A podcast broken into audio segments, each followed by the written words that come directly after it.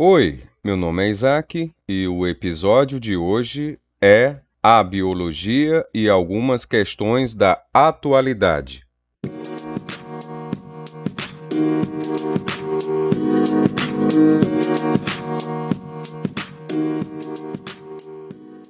Um dos maiores desafios que a humanidade enfrenta atualmente é a preservação do ambiente terrestre.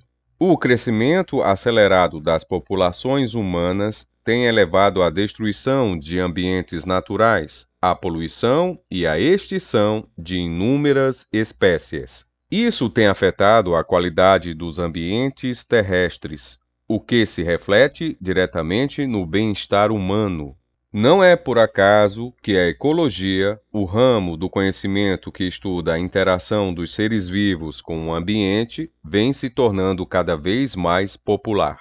O problema ambiental tem causas complexas, mas resulta basicamente do grande aumento da população humana e do mau uso dos recursos naturais. No início do século XXI, a população humana foi estimada em 6 bilhões de habitantes e a tendência é que ela continue a crescer em ritmo acelerado. A discussão do problema ecológico envolve, além de aspectos científicos, questões econômicas, políticas, filosóficas e religiosas.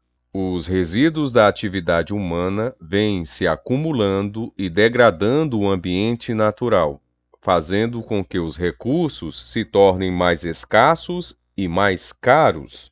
A biologia tem muito a oferecer nessas discussões. Por exemplo, pode ajudar a controlar a explosão populacional, tanto pelo desenvolvimento de novos métodos anticoncepcionais, como pela compreensão dos mecanismos que regulam o crescimento das populações humanas. Juntamente com a química e com a física, a biologia também deve participar do controle da poluição ambiental. A conservação do solo, o manejo dos ambientes naturais e a preservação das espécies são outros pontos que a participação das ciências biológicas será decisiva. A engenharia genética um campo de pesquisa biológica recente consiste em um conjunto de técnicas e métodos que nos permite manipular o material genético e criar variedades de organismos antes inexistentes.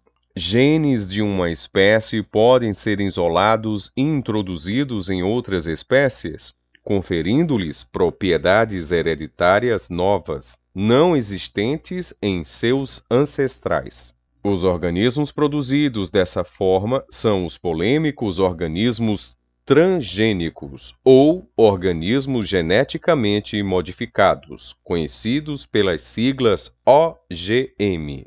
Bactérias, por exemplo, foram implantadas com genes humanos, passando a produzir proteínas tipicamente humanas de interesse médico, como a insulina e o hormônio de crescimento.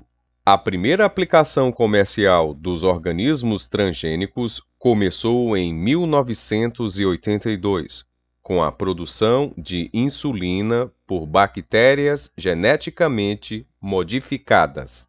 A tecnologia de produção de transgênicos teve grande desenvolvimento nos últimos anos permitindo obter com relativa facilidade organismos geneticamente modificados, sobretudo plantas.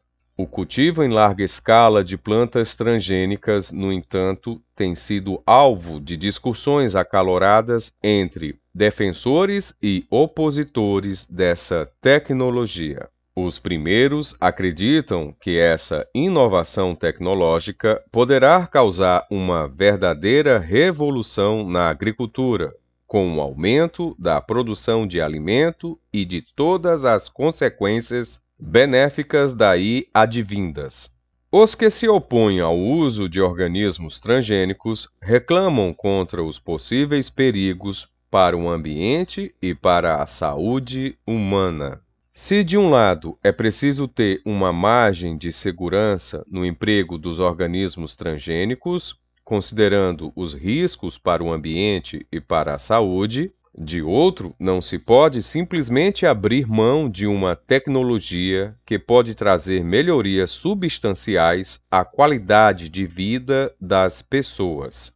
A bioquímica e a biologia molecular deverão melhorar nossa compreensão no fenômeno da vida no nível molecular, permitindo entender com mais clareza tanto os organismos transgênicos como as causas das doenças, facilitando sua cura ou prevenção.